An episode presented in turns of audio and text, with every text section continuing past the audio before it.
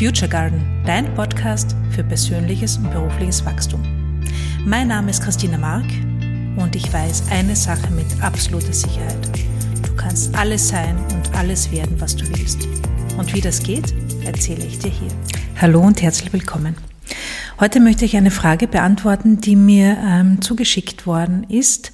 Und zwar geht es ähm, hier darum, was können wir oder wie können wir unseren Kindern das mitgeben, was wir uns selbst in puncto Mindset und Persönlichkeitsentwicklung so hart erarbeitet haben. Und ich finde diese Frage wahnsinnig wichtig und sie beschäftigt mich natürlich auch. Ich habe äh, auch einen Sohn oder wir haben einen Sohn, der ist 14 Jahre alt und meine Persönlichkeitsentwicklungsreise hat nicht leider, also im Nachhinein natürlich leider nicht ähm, zu der Zeit begonnen, als er auf die Welt gekommen ist, sondern einige Jahre später. Und ich hätte im Nachhinein natürlich einiges anders gemacht. Jetzt ist es müßig, darüber nachzudenken, was hätte ich anders machen können sondern besser ist, sich darüber zu freuen, was, was, äh, was ich jetzt mitgeben kann. Und vielleicht geht's dir ja ähnlich. Und deshalb ein paar Impulse von mir, was, was, ähm, was für mich oder für unsere Familie gut funktioniert hat oder was mir wichtig ist. Genau. Ähm, ein Buch hat meine, meine Sicht auf Mindset sehr stark verändert und auch auf ähm, den Umgang mit, mit ähm, Kindern, mit Kindererziehung, mit Lernen. Und das war ein Buch von äh, Carol Dweck, ich, ich glaube, ich habe das schon erwähnt in, in einem der Podcast-Folgen. Da geht es um das Selbstbild.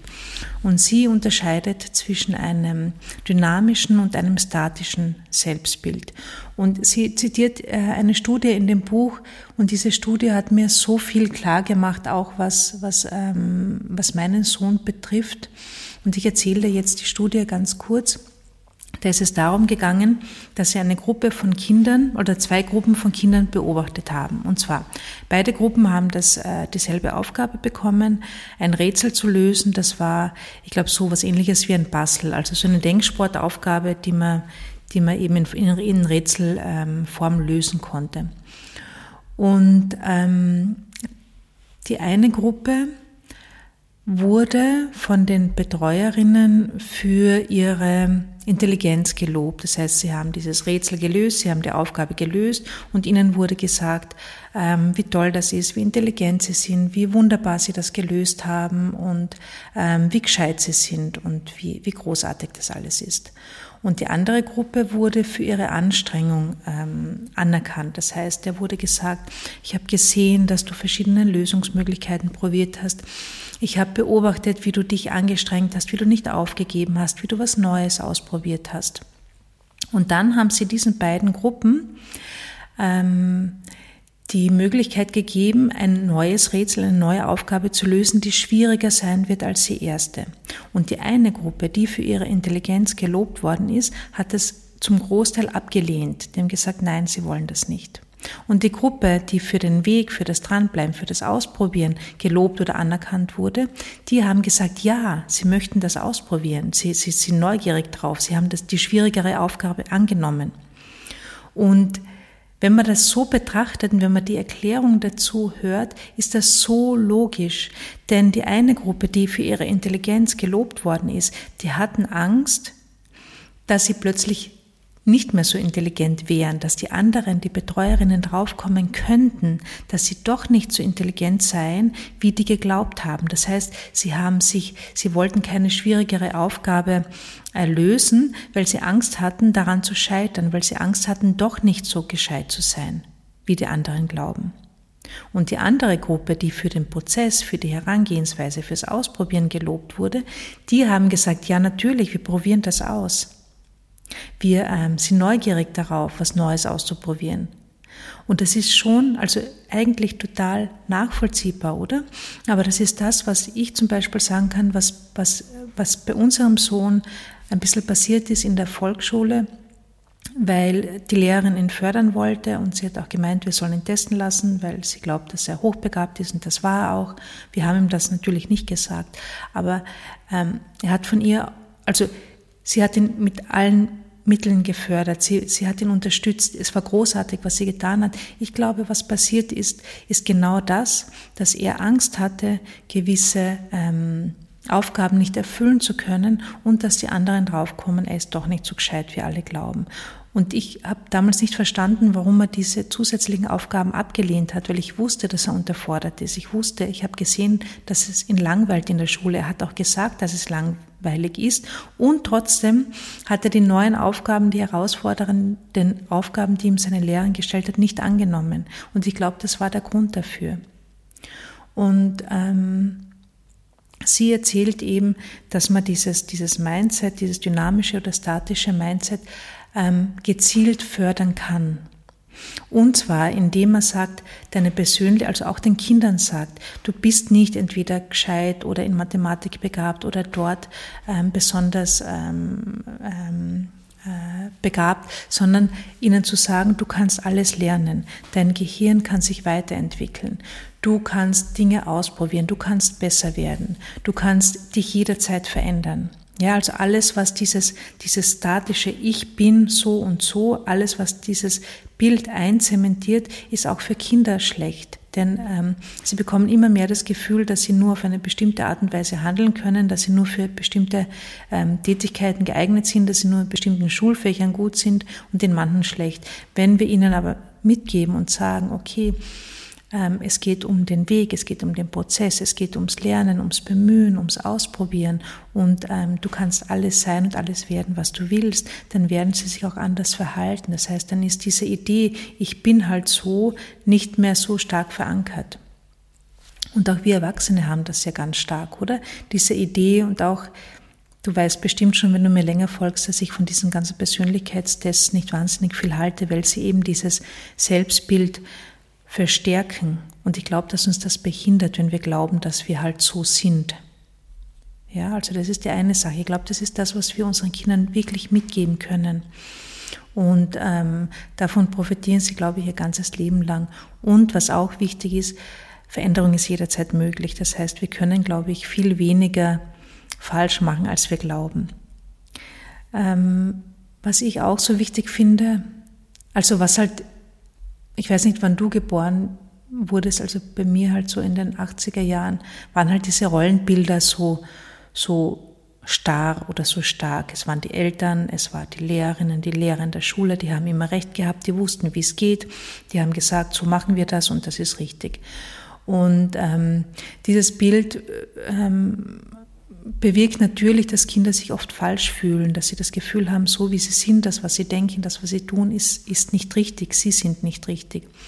Und ich glaube, dass es auch für Kinder hilfreich ist, ähm, dass sie sehen, dass wir Erwachsene, wir Eltern uns auch entwickeln und dass wir lernen und dass wir Fehler machen und dass wir das auch erzählen können, dass wir darüber auch reden können und dass wir auch erzählen können, was wir gelernt haben oder auch welche Fehler wir, welche Fehler wir gemacht haben, wo wir gescheitert sind und wo wir uns auch verbessert haben, womit wir zufrieden sind, wofür wir dankbar sind. Also ich glaube, je mehr wir von dem teilen, umso, umso besser wird die Beziehung zu unseren Kindern und umso mehr lernen unsere Kinder auch, ähm, dass es nicht darum geht, immer alles richtig zu machen, dass man auch Fehler machen kann, dass es völlig in Ordnung ist und dass wir uns weiterentwickeln und dass wir lernen.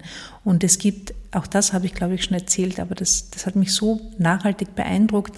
Ich habe mal einen, äh, ein Interview gehört mit der Sarah Blakely, die Spanx, diese Unterwäsche, ähm, erfunden hat oder diese, dieses Unternehmen, dieses Riesenunternehmen aufgebaut hat. Und sie hat gesagt, bei ihr in der Familie war es so, beim Abendessen wurden, wurden sie und ihre Geschwister von ihrem Vater immer gefragt, woran seid ihr heute gescheitert? Welche Fehler habt ihr heute gemacht? Und wenn die Kinder gesagt haben, gar keine, nichts, dann hat er gesagt, das ist schade, weil das bedeutet, ihr habt heute nichts ausprobiert, ihr habt nichts gewagt, ihr habt nichts riskiert.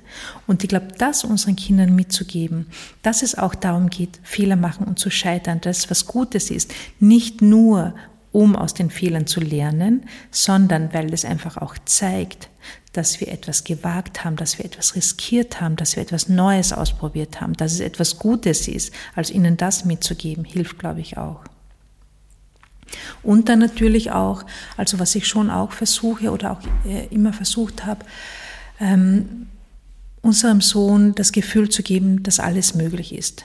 ihm mitzugeben, dass er genau richtig ist, dass er alles erreichen kann, was er will und dass es vor allem darum geht, an sich zu glauben und an die Sache zu glauben, die er haben möchte. Und ich erzähle jetzt ein Beispiel, vielleicht habe ich es auch schon erzählt, ich weiß es nicht mehr. Ähm, das war vor, und das hat mir so, also er hat diesen Manifestationsprozess so perfekt umgesetzt. Ähm, er hat sich vor, vor eineinhalb Jahren circa oder vor zwei Jahren Handeln gewünscht, also so Gewicht handeln. Und er war damals noch nicht mal 13. Und ich war der Meinung, dass es nicht gut für den Körper ist, wenn ein Junge in dem Alter mit, mit Gewichten trainiert. Er wollte die unbedingt haben. Und er hatte auch schon so eine genaue Vorstellung. Da gibt es so, ich weiß nicht, ob du das kennst, es gibt so, so einen Dreieckständer, wo so unterschiedlich schwere Handeln drinnen sind. Also insgesamt sechs Handeln, die auf so einem Dreieck ähm, aufge oder ein, ähm, ähm, aufgebaut sind. Und sowas wollte er haben, also sowas hat er sich vorgestellt. Und äh, ich habe ihm gesagt, ich kaufe ihm das jetzt, ich verstehe den Wunsch und ich kann das nachvollziehen. Ich kaufe ihm das jetzt nicht, weil ich nicht glaube oder weil ich nicht will, dass er mit Handeln trainiert. Okay, er ist jetzt vom Typ her glücklicherweise ähm, sehr was nicht immer einfach ist oder nicht immer einfach war, mittlerweile ist es anders, ähm, sehr fokussiert und sehr verbunden mit seinen Wünschen. Also er lässt sich nicht so leicht was ausreden, was ich großartig finde. Ähm, und er ist von diesem Wunsch nicht abgegangen, er hat gesagt, das ist das, was er will. Und ich habe gesagt, das ist absolut in Ordnung, wünsch dir das, stell dir das auch vor, du wirst es bekommen, momentan kaufe ich sie dir nicht. Und ähm, er hat alle möglichen Dinge versucht. Er hat zum Beispiel über äh, Amazon immer wieder diese Handeln in den Warenkorb gelegt. Er hat sich im, im Zimmer eine Ecke ausgesucht, die hat er freigeräumt und hat gesagt, dort werden diese Handeln stehen. Also er hat visualisiert. Ja, ich habe, und das ist das, was ich meine, ich habe nicht versucht, ihn von dem Wunsch abzubringen. Ich habe nicht versucht, ihm das auszureden. Ich habe ihm klar gemacht, ich kaufe ihm die Handeln jetzt nicht, weil ich es nicht gut finde. Und gleichzeitig habe ich ihm gesagt, wenn du das wirklich haben willst, wirst du sie irgendwann bekommen. Vielleicht dauert es noch, aber irgendwann wirst du sie bekommen. Und genau, also er ist bei dem geblieben, hat immer wieder davon erzählt, hat im Zimmer schon den Platz freigemacht. Und zwei oder drei Monate später, vielleicht war auch weniger, sind wir ähm, zu meinen Eltern gefahren und äh, waren dort ein paar Tage und am ersten Tag kommt er freudestrahlend und, dann und hat genau diese, diesen Dreieckständer mit sechs Handeln in der Hand und sagt zu mir, schau, was mir der Opa geschenkt hat. Und ich habe mir gedacht, das ist unglaublich. Also wie gibt's das? Und ähm, ich frage dann meinen Vater, wo, wo, hast du die Handeln her? Und der sagt, ja, die hat er irgendwie im Keller gefunden und er wollte sie wegschmeißen. Und hat sich gedacht, na vielleicht kann sie, vielleicht kann sie der Laurens brauchen. Und ich habe diese Handeln noch nie gesehen. Ich habe auch meine Eltern nicht gesehen, wie sie jemals mit Handeln trainiert. Keine Ahnung, wo diese Handeln hergekommen sind. Keine Ahnung, wie mein Vater auf die Idee gekommen ist, dass äh, mein Sohn sie brauchen könnte oder haben wollte. Aber tatsächlich waren diese Handeln plötzlich da und genauso, wie er sich die vorgestellt hat. Und lustigerweise waren das auch noch leichte Handeln. Also es waren Solle, wo ich mir gedacht habe, okay, da kann jetzt einfach, da kann jetzt nichts schiefgehen. Also wenn er mit denen hantiert, kann, kann nichts, kann, äh, wird sein Körper keinen Schaden davon tragen. Und ich habe mir nur gedacht, es ist unglaublich, wie das funktioniert.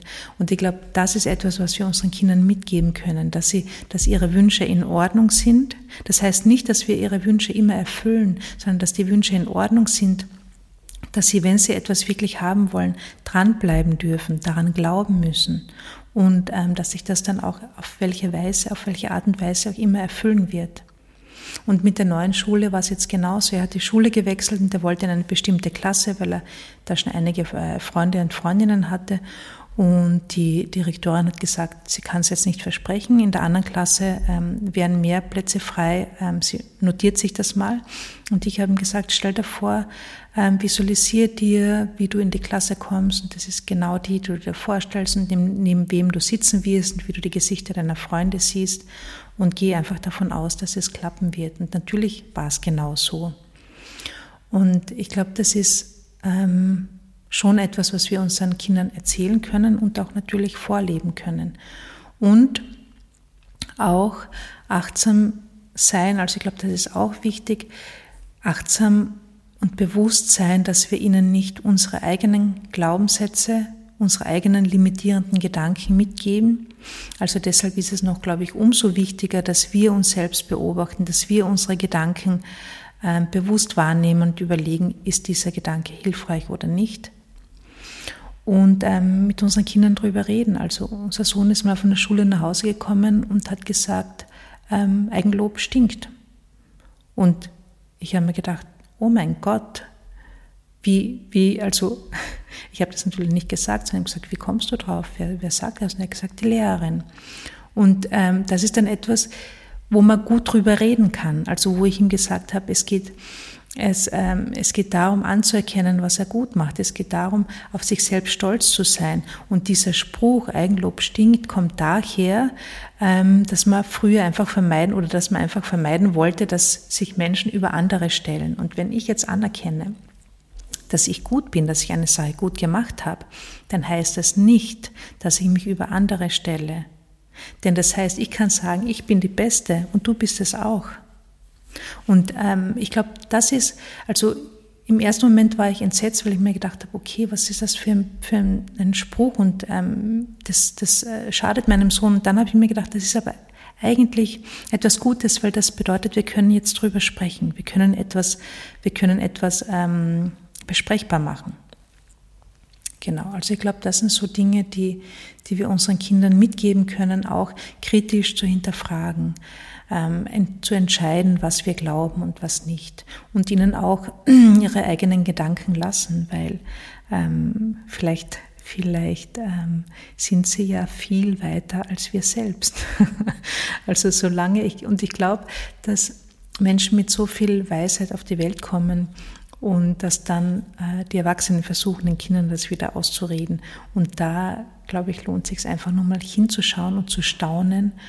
Und ähm, wir können uns mit den Kindern ja auch wahnsinnig gut weiterentwickeln, weil sie uns ja auch natürlich ähm, aufzeigen, welche Themen wir noch haben. Das heißt, alles, was uns an unseren Kindern triggert, ist ja ein Thema, das wir haben. Und ähm, auch das können wir besprechen. Also auch da können wir sagen, ähm, das löst das und das bei mir aus.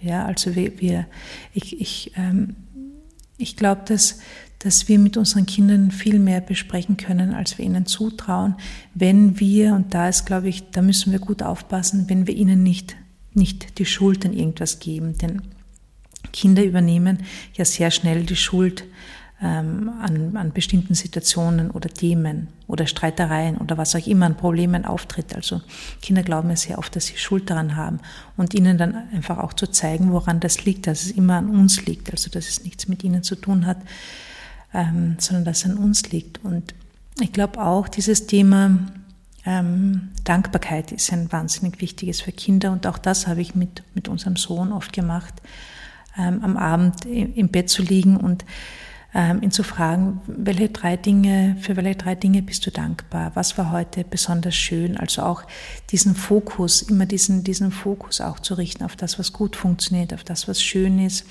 ohne dieses, ähm, diese andere Dinge schön zu reden, also also ohne, ohne dieses ähm, glattbügeln zu wollen. Also ich glaube, es ist auch wichtig, dass wir unseren Kindern nicht, nicht ähm, dass wir nicht versuchen, alle Probleme für sie zu lösen, sondern dass wir ihnen das Gefühl geben, dass alle Probleme lösbar sind.